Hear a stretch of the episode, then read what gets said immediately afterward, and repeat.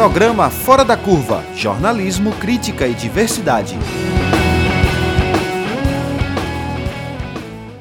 Olá, ouvinte da Universitária 99.9 FM e da Rádio Paulo Freire 820 AM. Estamos começando mais uma edição ao vivo do programa Fora da Curva e é um prazer estar com você. Eu sou Paula Reis, jornalista e professora do Departamento de Comunicação Social da UFPE. Em quase 100 dias de governo, o presidente Lula já enfrentou muita coisa. Depois de tomar posse com a sinalização de que seu governo representa o povo, sofreu logo no dia 8 de janeiro a invasão do Palácio do Planalto e do Congresso Nacional. Também reorganizou os ministérios, retomou programas sociais importantes como Bolsa Família e o Mais Médicos, além de enfrentar o desafio do ajuste fiscal. Ao mesmo tempo, o governo precisa negociar as pautas com os presidentes da Câmara, Arthur Lira, e do Senado, Rodrigo Pacheco. Por isso, o programa Fora da Curva pergunta sobre os 100 dias do governo Lula. O que mudou no Brasil? Para responder essa pergunta, convidamos a doutora em Antropologia Social pela Universidade de Brasília e assessora política do INESC, Carmela Zigoni. Bom dia, Carmela. Obrigada pela participação. Fala, obrigada pelo convite. Bom dia aos ouvintes. E também contamos com a presença do cientista social, doutor em serviço social pelo FPE e militante da Consulta Popular, Eduardo Mara. Olá, Eduardo, seja bem-vindo. Bom dia, Paula. Bom dia aos ouvintes. É um enorme prazer poder estar aqui ouvindo Carmela e debatendo novamente com vocês. Bom, vamos começar com Carmela. O que você aponta, Carmela, como a principal mudança nesses 100 dias de governo Lula? Se é que a gente tem um principal, né? Ou os principais? Então, bom dia novamente, Paula. É, bom, eu acho que em 100 dias a mudança foi bastante profunda. Acho que a gente pode fazer uma, uma avaliação de que é, temos um governante, né? temos um presidente. Acho que há uma sensação de, de institucionalidade, é, de trabalho que é muito importante de ser repassada para a população. Né? É, em termos específicos, aliás, só um, um, passo atrás, é bom lembrar que esse trabalho começou antes da posse, né? Não sei se vocês se lembram, mas já logo após as eleições, né, o então presidente já não estava governando e as articulações começaram a ser feitas em torno da PEC de transição e os grupos de trabalho de transição trabalharam muito aí antes, né? É, então, do ponto de vista específico, eu queria já ressaltar, acho que os grandes marcos, assim, né, é, dessa sensação de que a institucionalidade voltou, né? É, a questão Yanomami, eu acho que isso mexeu com o país, né? A gente que atua com povos indígenas, comunidades tradicionais, já sabia o que estava acontecendo, né? Mas a população como um todo não sabia. O Inesc, inclusive, divulgou um dossiê que era é, Fundação Anti-Indígena, né? Da FUNAI, elaborado pela AINA, junto com a antropóloga Leila Saraiva, minha colega, é, mostrando o que estava acontecendo com a, a, a, FUNAI, né, e nos territórios. Mas as imagens do resgate, né, de uma visita que era para ser uma visita técnica, digamos assim, do presidente à área, e chega lá encontra né, um genocídio em curso, um etnocídio em curso, eu acho que isso foi muito impactante para a sociedade como um todo, e gente, é importante estar lembrando, porque são tantas notícias, né, que a gente vai, a memória da sociedade precisa ser reavivada do, do que foi aquilo ali, né. É, acho que a PEC de transição, ela traz um elemento importante, a gente que faz avaliação do orçamento, né, lá no INESC, que é onde eu sou assessora política, é fundamental, porque foi entregado, entregue uma, uma proposta de lei orçamentária pelo governo anterior ao Congresso, desfinanciando todas as políticas sociais, inclusive o orçamento que eu acompanho, um deles, né, das mulheres, é, seria o pior orçamento em 10 anos, e a PEC de transição, ela cria também um respiro aí para que alguma coisa seja feita no ano de 2023 em termos de políticas públicas. É, vou finalizar só com mais uma finalização, passar para o Eduardo, é, mas eu acho que a vacina é uma, um outro aspecto muito marcante nesses primeiros 100 dias, né? É ter uma campanha de vacinação, falar com a população sobre isso, né? Os artistas aí falando nas redes sociais, isso tem um, um apelo, gera um engajamento muito grande, porque não é só a questão da Covid, né? O Brasil está é, com retorno de doenças que já tinham sido erradicadas e, e doenças, principalmente, que atingem a população infantil. Muito bom, bem, bem, bem lembrado esse, esse início, inclusive, assim, realmente, como o Lula atuou, né, após as eleições, já pensando o orçamento para esse ano, né, tentando é, ver margem de negociação. Eduardo, o que é que você nos traz? Veja, é uma coisa curiosa do, do, do balanço do, do governo Lula desses 100 dias, o tamanho desses 100 dias, ele é bastante amplificado por aquilo que veio antes. Né? Então, veja, a gente está falando de algo que deveria ser é, a porta de entrada de qualquer debate. Quer dizer, nós temos um governo republicano. Né? E que respeita a institucionalidade republicana, o burguês, o Estado, etc. A democracia liberal. É isso que nós conquistamos. Isso é gigantesco, não estou dizendo que isso é menor. Isso é gigantesco, mas diante dessa caixa de ressonância. Eu queria falar disso pelo seguinte: tem um elemento que veio atrás do governo Lula, deste governo Lula, que condiciona todo o debate de balanço, que é a existência na sociedade brasileira de um movimento neofascista.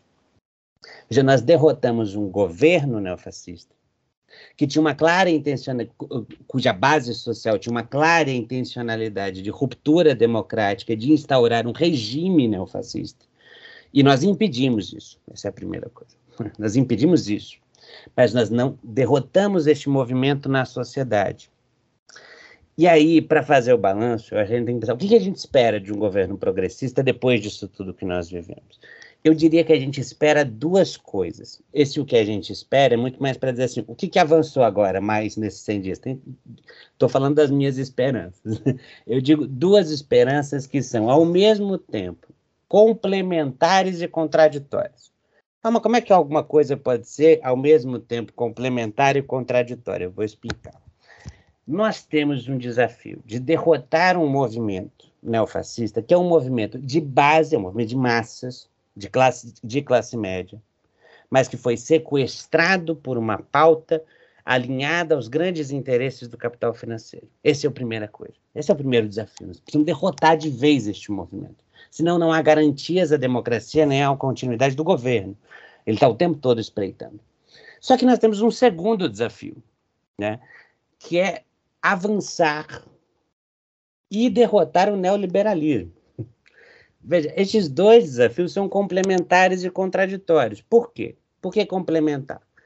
Porque se o governo ele apenas reproduz a pauta e os limites já colocados pelo neoliberalismo, há uma piora nas condições de vida do povo.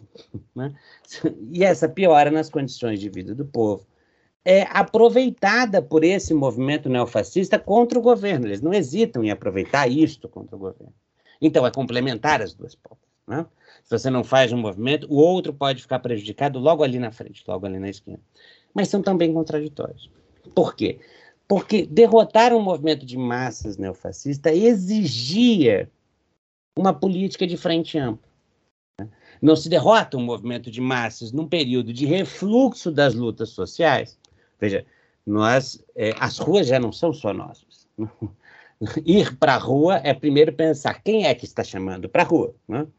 porque o movimento neofascista também ocupou as ruas. Tudo bem, aqui em Recife é lá em Boa Viagem, né? mas vez ou outra isso também massifica, mesmo aqui no Nordeste, mesmo aqui em Pernambuco. Veja, derrotar este movimento exigia, então, uma política amplíssima que incluía setores da direita liberal. E o próprio governo Lula é reflexo dessa política de frente ampla. Nessa política de frente ampla, você abre novamente espaço e tem que abrir para os políticos, para os, ou, ou, ou, melhor dizendo, você acaba se situando novamente nos limites do neoliberalismo. Percebem o contraditório complementar? Bom, eu queria avaliar agora, bem rapidamente, duas coisas que eu acho, então, as coisas mais importantes desses 100 dias. Aí eu vou ser mais breve, porque eu concordo muito com o que a Camela já trouxe, e eu queria acrescentar só primeiro a dimensão simbólica, antes de começar, que a Paula falava um pouco disso. E, veja, alguém diz assim, bom, mas as políticas de combate ao racismo, é, de combate ao, ao, à violência contra a mulher, ou as políticas para os povos indígenas, é, os povos originários que a Carmela trouxe, elas são simbólicas e parece que isso é menor. Veja, se tem uma coisa que a gente tem que aprender com esse movimento neofascista é que o simbólico não é menor. Ele é muito importante, ele é fundamental para o governo. A abertura desde a posse até, e aqui eu vou citar pelo menos é, três ministros que são simbólicos nesse sentido de disputa das consciências na sociedade. Já a posse desses três ministros era um manifesto antifascista. E é belíssimo, quem puder assistir, assista o discurso de posse é, de Aniele Franco, na né, igualdade racial, de Silvio Almeida, que é um intelectual importantíssimo do combate ao racismo e da defesa dos direitos humanos no Brasil, e da Sônia Guajajara, é, é, nos povos indígenas. Então, é, tem muito mais do que isso, é, mas também tem menos do que a gente gostaria nos ministérios, mas isso tem um papel importante. É, a segunda coisa que tem um papel importante, bom, como é que você combate o neofascismo dentro do governo? Vejam, é, o governo retirou já 200 militares dispostos de comando no interior do aparato de Estado. Isso é fundamental. Veja, retirar os militares de postos de comando no Estado ou seja, os militares têm que voltar a ocupar o espaço que é destinado aos militares, de proteção das nossas fronteiras, de proteção da pouca soberania nacional que ainda nos resta depois do governo Bolsonaro. Veja, não é esse papel que eles estavam ocupando. Eles estavam ocupando o papel de, de é, tutela sobre o Estado. Essa tutela ainda é enorme. São 200 cargos que foram retirados pelo governo Lula, mas ainda eram 4 mil militares no governo. É, é enorme a presença dos militares. Veja, isso é uma política antifascista no interior do governo de combate ao fascismo. Isso tem que ser ampliado, isso é fundamental. Né? Junto com o simbólico, que reproduz, portanto, um discurso, ressoa um discurso antifascista na sociedade, você tem também isso. E a segunda coisa que é complementar a essa é toda isso que a, Carmela já dizia, dizer, a ideia de você abrir no orçamento espaço para políticas sociais. Veja, isso é muito menos do que nós gostaríamos no enfrentamento ao neoliberalismo, mas é muito importante nesse momento, porque isso vai garantir logo adiante condições melhores de organização popular, inclusive. Então, você ter desde o, o, novo arcabouço fiscal, que a gente vai falar daqui a pouco, ele, ele, ele atua dentro dessa contradição. Ele é, ao mesmo tempo, muito limitado, porque ele, é os, ele reproduz os limites do neoliberalismo, mas diante do que era a emenda constitucional 95, ele já parece alguma coisa relevante.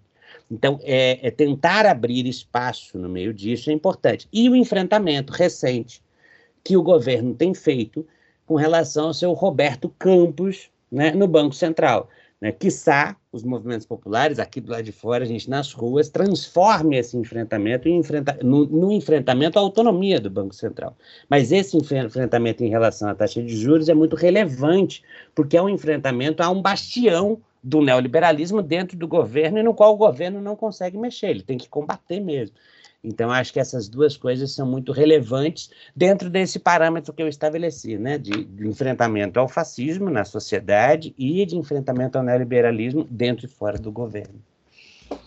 Muito bom. Nessa questão é, que, que Eduardo traz, Carmela, do arcabouço fiscal, né, nesse, nessa contradição muito, muito bem explicado, muito é, é, é pedagógico, muito didático, Eduardo, para a gente entender. Quer dizer, quando eu começo a ver é, elogios da, da imprensa, da mídia corporativa empresarial ao Fernando Haddad, isso já me, me, me levantou né, um alerta. Então, é sobre isso que eu queria saber, Carmela. Como é, a gente pode entender esse arcabouço fiscal dentro dessa é, é, questão aí, portanto, né? Parece que o mercado financeiro está ok, me parece, vocês é que vão dizer, e ao mesmo tempo tem uma margenzinha para a gente ter um crescimento e a gente ter esse orçamento, alguma coisa para as políticas sociais. Como é que vocês estão analisando esse arcabouço fiscal? Olha, eu acho que tem várias dimensões, né? A primeira é a correlação de forças na sociedade. Eu tenho que concordar com o Eduardo que a gente dizia, a gente conseguiu dar um passo elegendo essa frente amplíssima, né, que, que se sintetiza aí na figura do Lula, mas que a gente sabe que ela, a gente fala amplíssima, não é nem ampla, né? Tem muitos interesses nesse governo. Então, cada passo que, que vai ser dado vai ser de negociações profundas, porque o Congresso Nacional ele continua ultraconservador, nós não somos maioria lá né, os que defendem interesses né, do povo, de, de, promoção de direitos, de ampliação do Estado, gasto social, nós não estamos refletidos lá. Então, o arcabouço fiscal foi a, a, o, o, bastião aí, mas a agenda socioambiental está sendo votada também, tem as medidas provisórias, vai ser todo um campo também onde esses interesses vão estar tá postos de forma hegemônica né? É, a reforma tributária, é, ela veio numa forma simples e a gente batalhou lá para que ela já viesse, por exemplo, com um viés de equidade de raça, de gênero, outras formas de tributação. Não vamos ganhar. A gente segue numa luta em glória, no sentido de que a correlação de forças é muito ruim ainda. Né? O Banco Central, como o Eduardo sinalizou, está é, atuando como ator político é, central, Banco Central como ator político central, é, mas o fato é que, inclusive, setores né, do empresariado são contra a taxa de juros que está sendo praticada. É, aí entra o BNDES, né, que, que volta a, a querer discutir o seu caráter também social e de promoção do desenvolvimento promove né, um evento com uma série de economistas renomados de várias tendências, nem todos heterodoxos, muito pelo contrário, dizendo que a taxa é irreal. Então, existe, inclusive por ser um começo de governo, todo mundo quer colocar é, o seu, o, o, seu, as suas cartas aí e a, e a questão do, do, do, de, do que tem de poder para colocar. Vide a tensão que está colocada entre Lira e Pacheco também. Então, são, são os atores, eu, eu creio, eles estão se reacomodando né, nesse cenário, mas a gente sabe que é, nesses últimos quatro anos, em que pesa a população é, tem empobrecido, é, milhões jogados na fome do desemprego, etc., muita gente acumulou muito poder nesses últimos quatro anos, né? Foi assim com orçamento secreto, né? A, a, a, as emendas de as RP9 foram julgadas inconstitucionais, mas elas foram jogadas em outras é, outras RP. Então, isso também, como é que vai funcionar? A gente tem que ficar, observar bastante, porque o Bolsonaro, ele abriu mão do, da gestão do orçamento público no Brasil. Inclusive, isso tensiona o papel das institucionalidades, né? O que é papel do executivo, do legislativo e do, judiciário. Hoje a gente tem um legislativo que executa e faz o controle social do orçamento. Olha que, que é, coisa louca, a que ponto a gente chegou. Então, tudo isso é, é, é matéria de disputas que a gente vai ter que estar fazendo. Eu acho que, eu vou finalizar minha fala aqui para passar para o Eduardo, mas eu acho que tem uma sinalização do presidente Lula muito interessante, quando ele fala assim, lá no início, né, naquela reunião, me cobrem, me cobrem para que eu possa fazer alguma coisa, o que tiver errado, me cobrem. Então, assim, eu acho que é uma sinalização para que a gente observe essas forças dentro do governo que tiveram que ser acolhidas ali dentro por conta da frente amplíssima.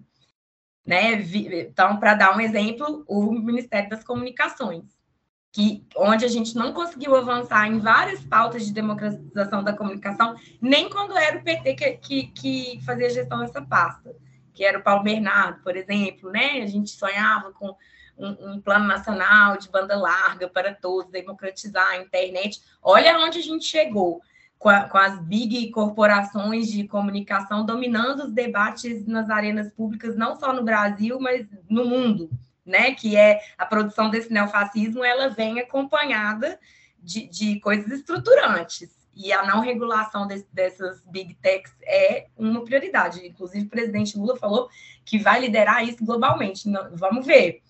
Mas, assim, existe um, uma companheira nossa, até falou esses dias, é um governo de coalizão ou de colisão? Eu, eu tendo a achar que é mais o segundo caso. Então, a gente precisa estar tá junto. Agora, o governo, e aí é papel é, do, do, da presidência, né, é, tem que abrir espaço para participação, porque o novo arcabouço fiscal, por exemplo, não teve nenhuma instância de participação social para discutir porque a gente continua naquele marco de que a, a, a sociedade civil só participa quando é para deliberar sobre política social. Modelo econômico, a gente não é chamado a participar. Então, acho que uma saída, inclusive, para balançar essa correlação de forças tão desigual, é, é voltar é, a pensar processo de participação não só dentro da institucionalidade, claro que reabrir os conselhos é importante, fazer conferências, talvez, eu tenho um pouco de dúvida, porque foram muitas e está tudo lá dito o que, que deve ser feito, foi construído né, com participação popular e não, e, e não saiu do papel. Enfim, esses espaços institucionalizados são importantes, mas é preciso criar outras formas de participação, até para fortalecer pautas de esquerda, pautas mais progressistas de, de, de geração de direitos para a população. Eduardo, como você vê essa correlação de forças aí junto ao Congresso, pensando nesse arcabouço fiscal e, e outras pautas, né, que, que, certamente o próprio ministro Haddad já disse que vai trazer, né, que é, ao longo do tempo, é, ao longo do ano, vai encaminhar medidas para dar mais consistência a esse, é, a esse arcabouço fiscal.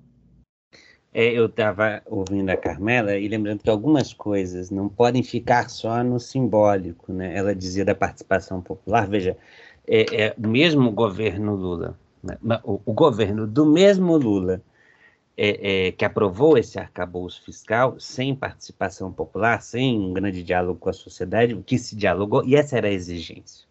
Essa era a exigência do Banco Central, essa era a exigência da Faria Lima, essa era a grande exigência do capital financeiro internacional, fazer uma proposta sem diálogo. Na cabeça desse pessoal, qualquer diálogo com a sociedade é assemelhado ao conceito de populismo. Né? Então, não se queria nenhum diálogo. É, mas é o mesmo Lula que falou em orçamento participativo no âmbito federal durante a campanha. Né? É claro, se o Lula falasse em orçamento participativo é, no, é, é, em nível federal, antes do, do arcabouço fiscal, o mundo cairia em cima dele. E cairia mesmo. Né? Eu queria lembrar um episódio muito curioso lá de trás. A correlação de forças de hoje é muito diferente da lá de trás. É muito pior. Mas lá atrás, em 2003, acho que a Carmela deve lembrar bem disso, o nosso queridíssimo Frei Beto né, atuou no interior de um programa que na época se chamava Fome Zero Dentro deste programa Fome Zero, que era, que virou depois o Bolsa Família, mas com enormes alterações, e o que causou o desligamento do Frei Beto daquele governo, é, o Frei Beto tinha implantado, enxertado dentro do programa, é, a educação popular, ou seja, uma organização, uma, um enorme programa de organização de base vinculado à política de transferência de renda. Às vezes a gente acha que o mercado é só pragmático e não pensa política, porque o mercado são pessoas mesmo, concretas, que pensam a política. Assim como os grandes, a, é, é, é a grande burguesia, seja ela interna ou a burguesia internacional. Veja, esses setores caíram de si, em cima do governo. O judiciário caiu em cima do governo. Era escandaloso, não podia. Podia fazer o Bolsa Família, Podia fazer a transferência de renda, podia ter algumas exigências, mas não essa. A Argentina fez algo semelhante com o programa de transferência de renda, onde você tinha organização popular. Isso foi muito fundamental para o cenário que a gente teve de avanços na, nos governos na Argentina, nos governos progressistas naquele país. Nós não fizemos isso. Né? E esse é o principal problema. Veja, não há como lidar com a atual correlação de forças se o governo jogar só com a governabilidade no Congresso. Aqui eu queria fazer uma provocação perigosa, né? ideias teste, né? correndo riscos. É, se tornou comum o jargão em falar no centrão. Né? Então, o Congresso é o centrão, você liga o Jornal Nacional, tudo é centrão. Né? Eu, tenho, eu tenho uma desconfiança enorme com essa ideia. Por quê? A ideia do centro político, no debate da ciência política brasileira, existe uma verdadeira fixação com o centro político desde o do, do Pacto da Nova República na década de 80. Eu gosto muito de ler o Luiz Werneck Viana, que tinha, era um dos que tinham fixação com essa ideia. O que, que era a ideia do centro político? Era a ideia de um centro fisiológico, com certeza, mas um centro que não se situava justamente pela presença enorme de oligarquias regionais, de interesses burgueses ou também da pequena burguesia da classe média diversos.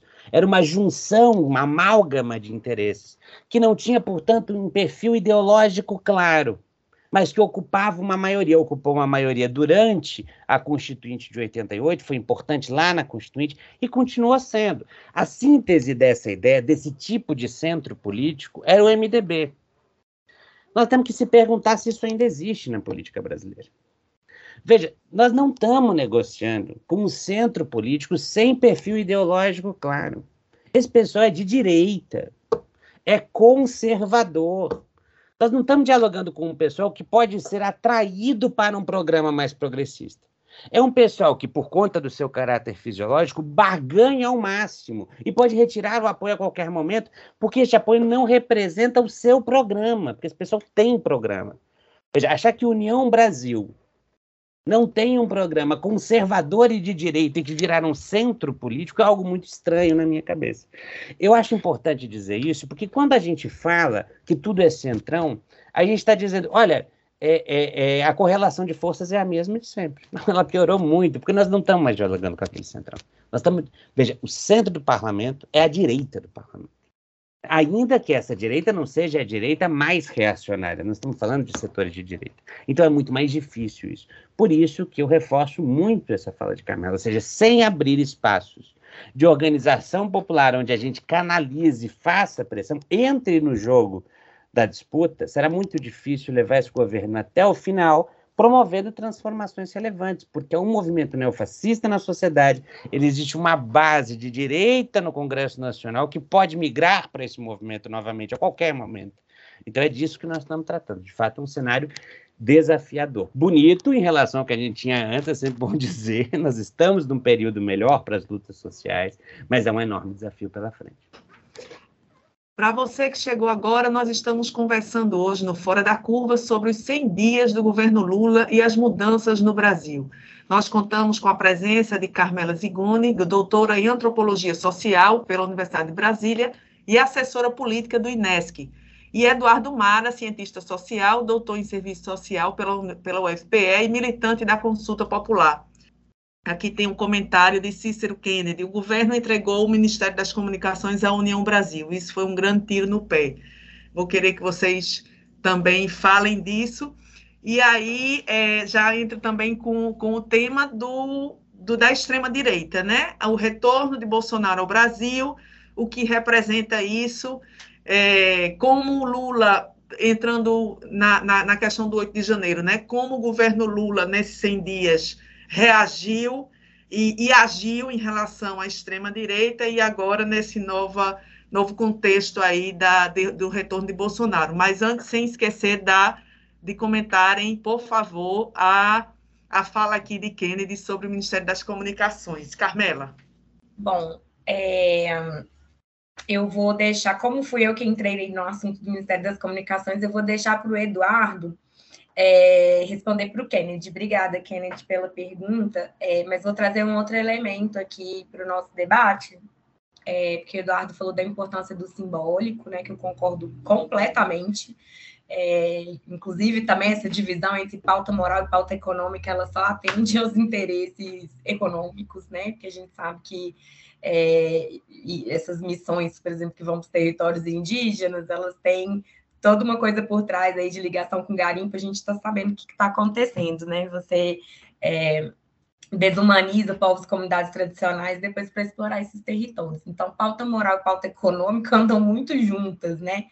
Mas eu queria trazer é, o que o Eduardo falou assim, da profundidade, né? Então, o simbólico ele é importante, ele é, ele é do campo do profundo, é, mas agora a gente é, tem que pensar na questão educação e cultura, né?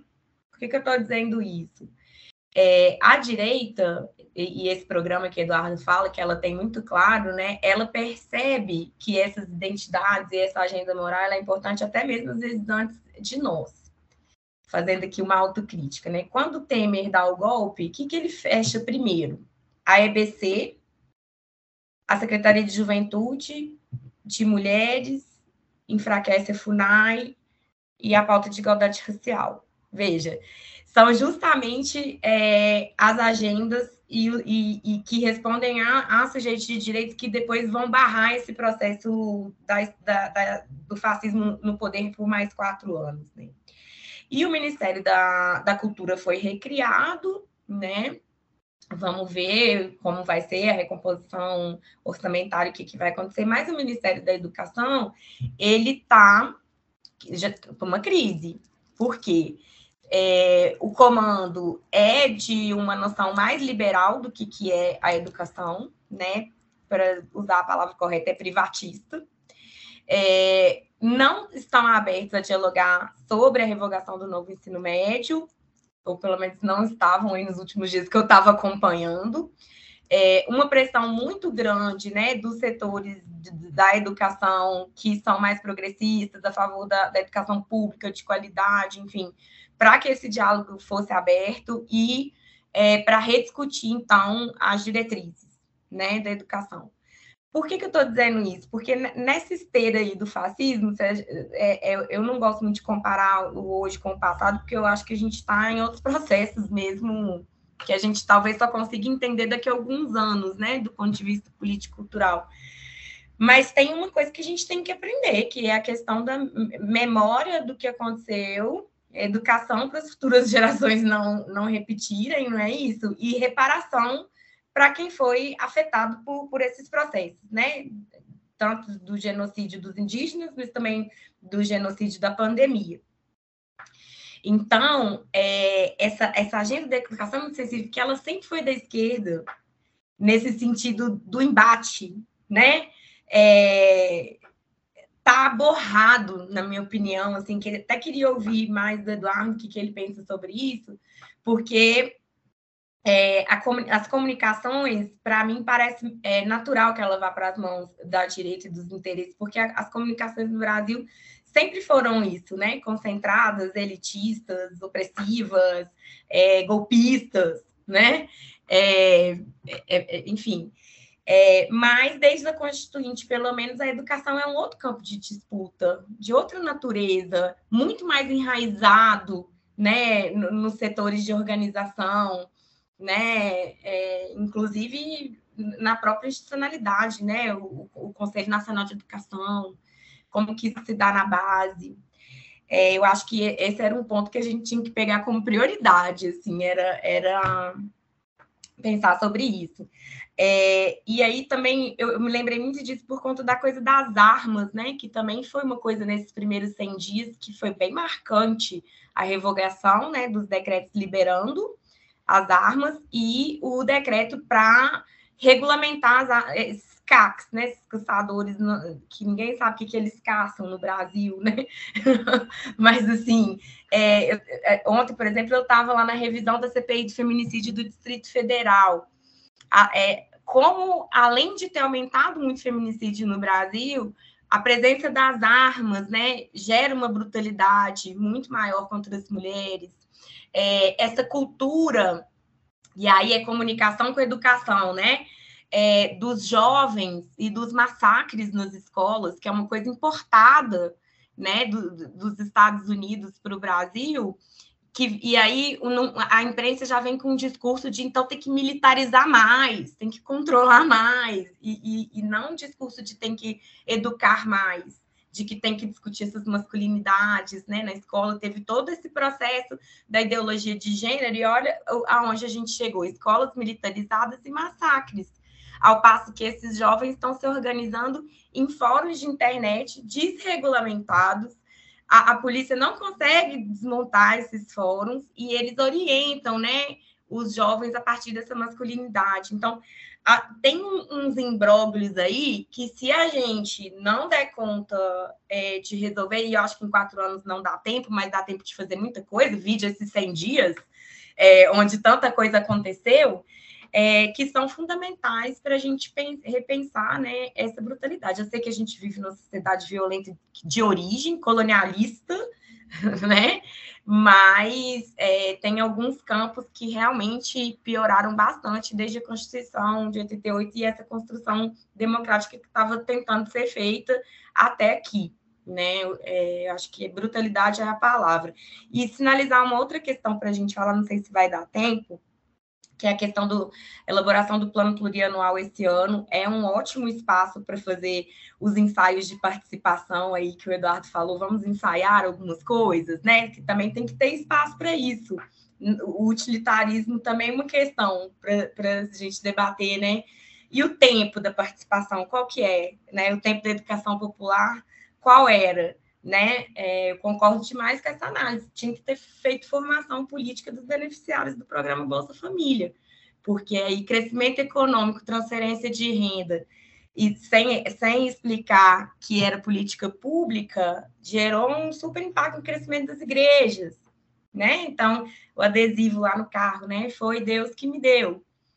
E, e não era, era uma política econômica, uma política social que estava sendo implementada. Então, que, que a gente aprende com essas coisas e, e, que agora a gente pode mudar nesse novo cenário? Eu acho que é, tem muitos aprendizados aí e tem os limites que estão que colocados, né? E as disputas. É muito bom, Carmela. Eu, eu até acrescentaria, foi Deus que me deu e meu mérito próprio, né? Como se a oportunidade não tivesse sido fruto de uma política pública, que também tem isso, né? A, a coisa de ser o mérito, a, a, a, a, luta individual, né? Mas a gente sabe que a política pública ela é importantíssima, fundamental para permitir a oportunidade de quem luta e de quem, enfim, né? Também tem seu mérito. É, então, Eduardo. Veja, eu, eu, dialogando um pouco com a fala de Carmela, veja, é evidente que a educação é fundamental, né? E veja, o enfrentamento cultural mais pesado contra o neofascismo é rever uma série de medidas do governo Bolsonaro. Mas ele se tornou difícil para o governo por conta de uma tese que impera dentro do governo, dentro das forças que o compõem, e que ecoa também entre as forças de esquerda fora do governo, dos movimentos populares, etc. Por isso que eu queria falar dela aqui que é a tese de que ao derrotar o Bolsonaro, nós derrotamos o neofascismo, e que agora nós temos que lidar com o Bolsonaro coexistindo com o pensamento conservador e reacionário na sociedade. É uma ideia, assim, a parte da sociedade brasileira é reacionária, e o governo vai é, advogar para todo mundo, inclusive para os reacionários. Essa tese pode levar o governo à derrota. É, por que, que essa tese pode levar o, o, o governo à derrota? Veja, e, inclusive eu queria só dar um, uma, uma, coisa que me incomoda muito é a coisa das joias. Vou só falar disso, porque veja só, o sujeito, nós tivemos um presidente que não é só acusado, tem elementos muito concretos para chamá-lo de genocida. Né? O sujeito incentivou mortes durante uma pandemia. Houve denúncias de, de, de, de desvio de verbas de vacinas. Nós temos um presidente cujos filhos estão envolvidos com crime organizado. O sujeito mora no mesmo condomínio dos assassinos de Marielle Franco. E ele vai ser pego por conta de, uma, de um problema na alfândega, por conta das joias que ele queria dar para a esposa. Vocês entendem o ridículo disso? Por que, que isso está desse jeito? Porque é a única medida que pega só o Bolsonaro e a família dele. Porque todas as outras que eu falei, se você puxar, é, lembra a, a, a, música que Elise interpretou belíssimamente, né? Cai o rei de ouro, cai o rei de espadas, cai não fica nada. Esse é o problema. Entende? Este tipo não se faz, veja, se faz pacto diante do fascismo com a direita liberal, porque nós estamos falando do fascismo. Mas diante do fascismo não se faz pacto com o fascismo. Este é o problema central. E é isso que condiciona as dificuldades. E veja, isso eu não estou falando que isso caracteriza, esse pacto, essa ideia de pacto caracteriza todo o governo. Ah, de jeito nenhum. Eu citei aqui três ministros que nunca estariam dentro deste pacto. Não é?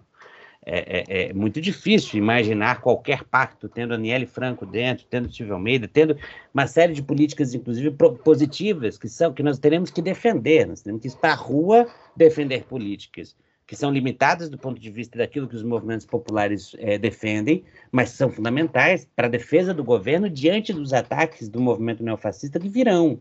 Então, tem muita política que não está dentro dessa ideia de pacto. Mas os limites que a Carmela é, é, dizia agora há pouco, o governo entregar. Veja, é evidente que o Ministério das Comunicações, diante o pacto com o capital financeiro, com o neoliberalismo, é também um pacto com a Rede Globo, televisão. Veja, é evidente que o Ministério das Comunicações não ia fazer enfrentamento ao monopólio é, das telecomunicações.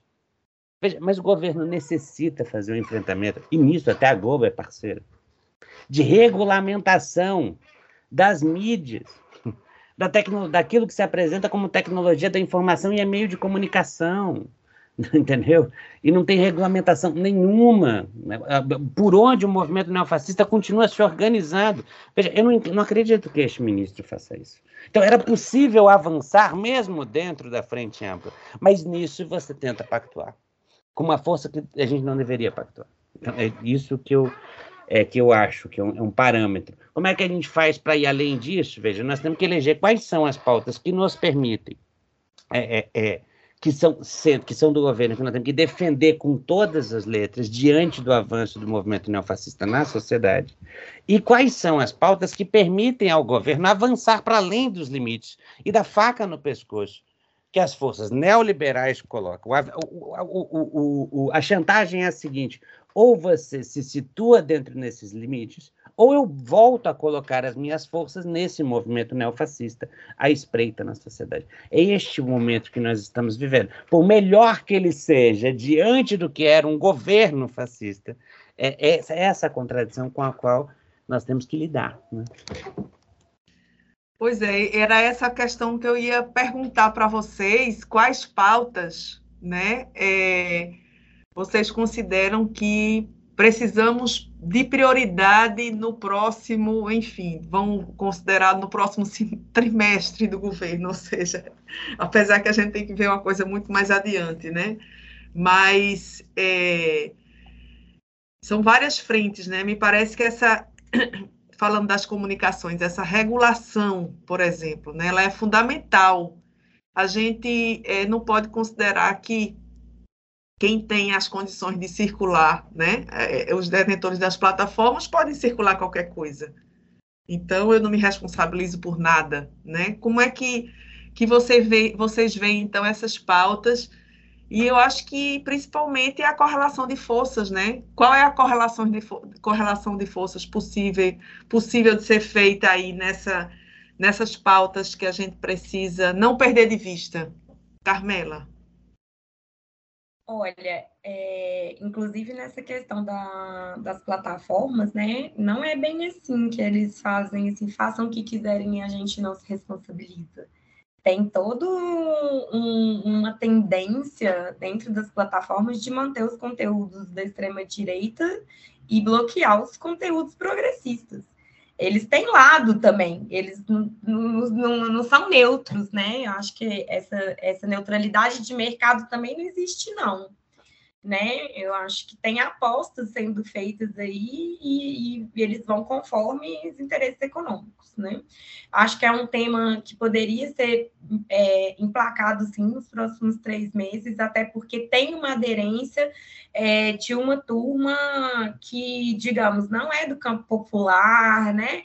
Que está aí nesse lugar dos influenciadores digitais, do, enfim, de um, de um, grupo, uma elite e outra, né? Não saberia como defini-la, mas que está é, tá em defesa da, da democracia e que, essa, e que essa regulação pode ser boa para eles também, né? No sentido de que os ataques de ódio, as fake news, isso, né?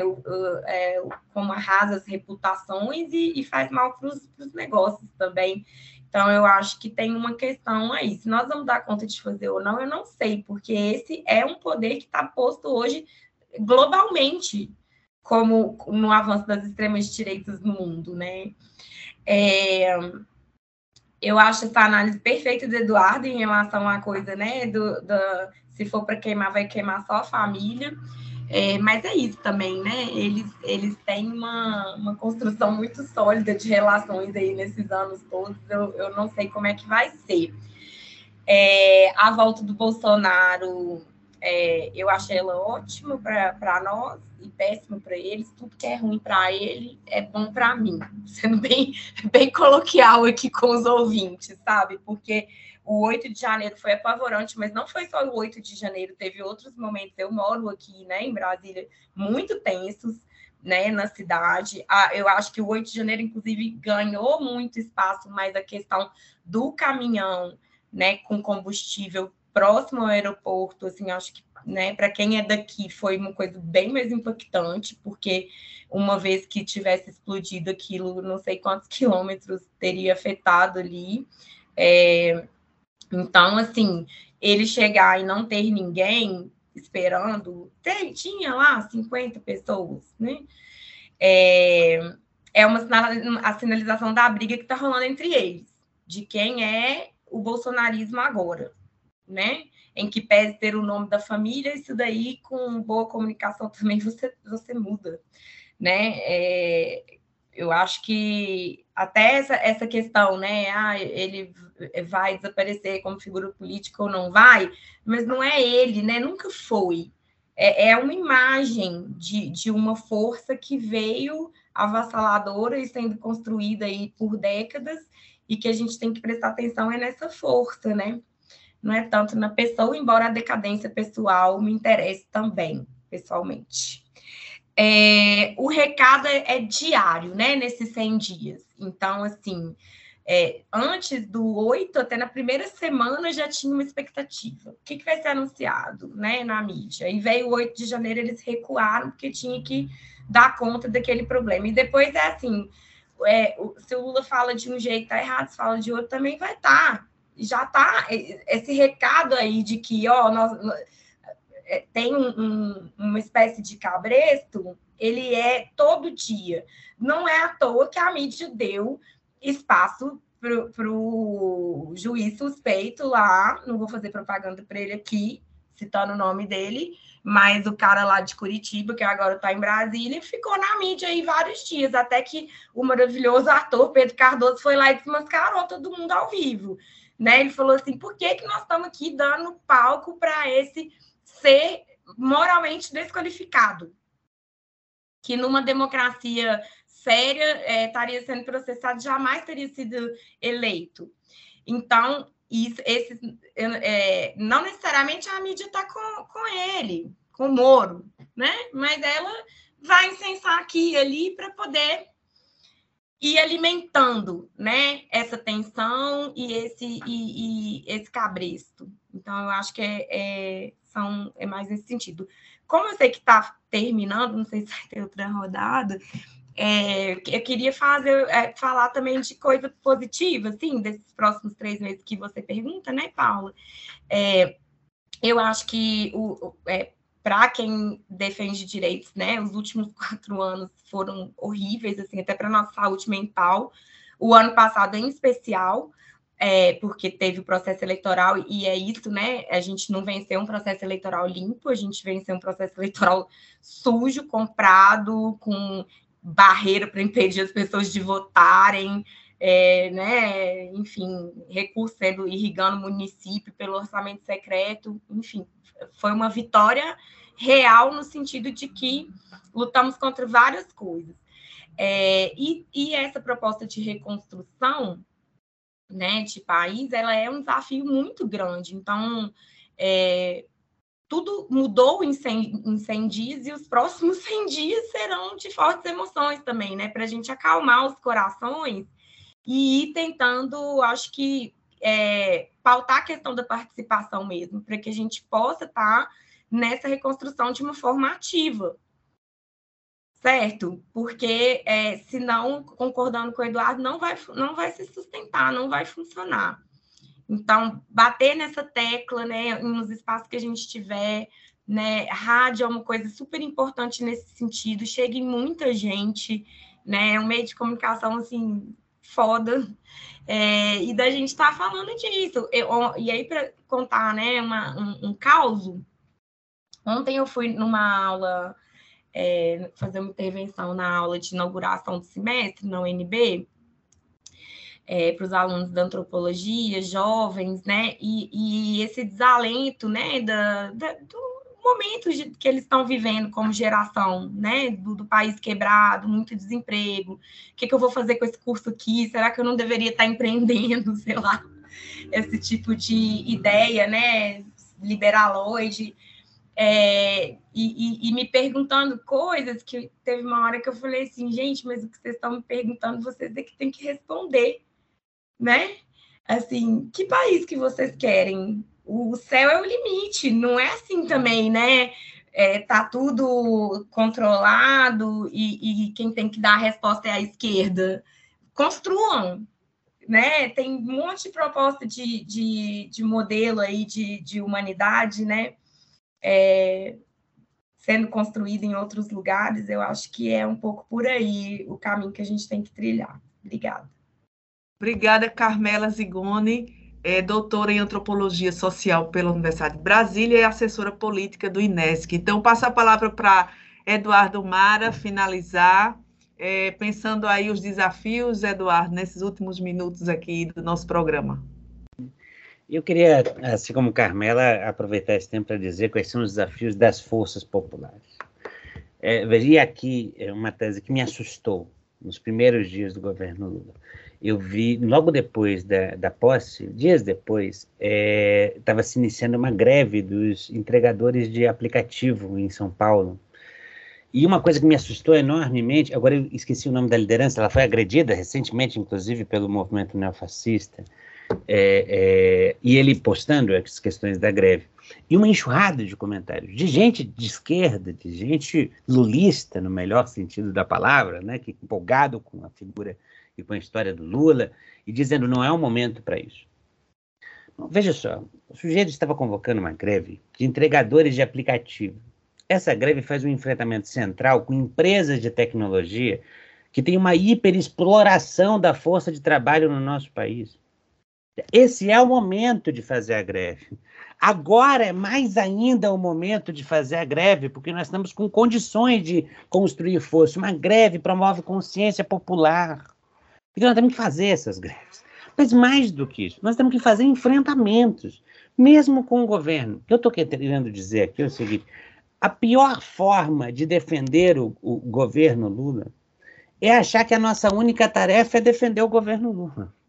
Veja, porque a nossa tarefa de defesa desse governo progressista diante do avanço das forças do neofascismo na sociedade no último período, né, e com essa derrota que eles sofreram, é aproveitar este momento para construir força social. E nós vamos construir força social interferindo na pauta. É, é, é, um enorme desafio, mas veja, a pauta do orçamento é uma pauta para fazer trabalho de base. Nós precisamos dialogar com o povo, que está em jogo na reforma tributária. Veja, o, ah, mas nós não vamos conseguir mudar a reforma tributária. Sim, mas o saldo que nós vamos ter organizativo disso pode ser importante.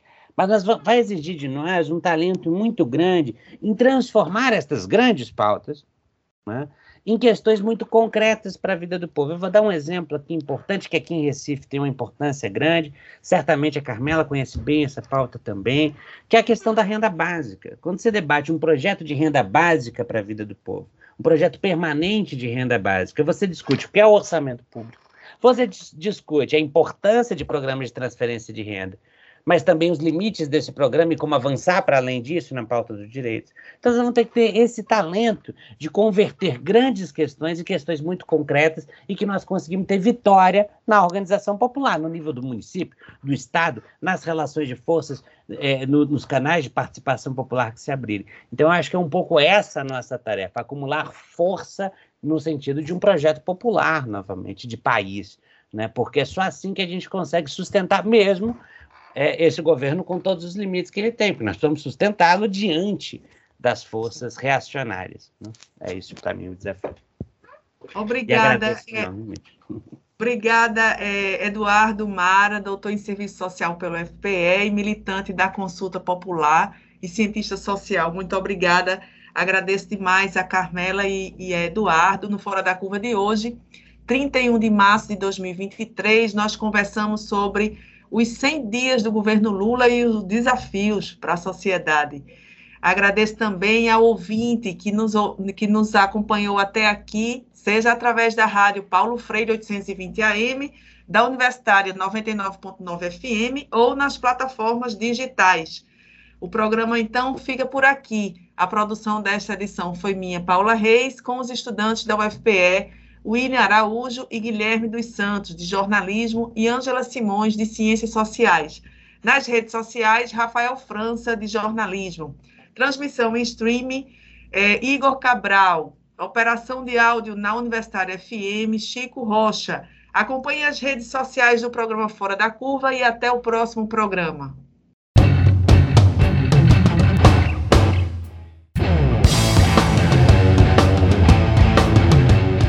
O programa Fora da Curva é uma realização do Departamento de Comunicação Social da UFPE, com o apoio do Departamento de Sociologia e do Núcleo de Rádio e TV Universitária. Parceria com Marco Zero Conteúdo, Centro de Cultura Luiz Freire, Centro das Mulheres do Cabo, Centro Sabiá e Terral Coletivo de Comunicação. Esse programa fica disponível nas nossas redes sociais, na nossa página do Facebook, no canal do YouTube e no Mixcloud. A música tema do nosso programa foi composta pela banda Diablo Motor. Programa Fora da Curva. A gente fala o que a maioria cala.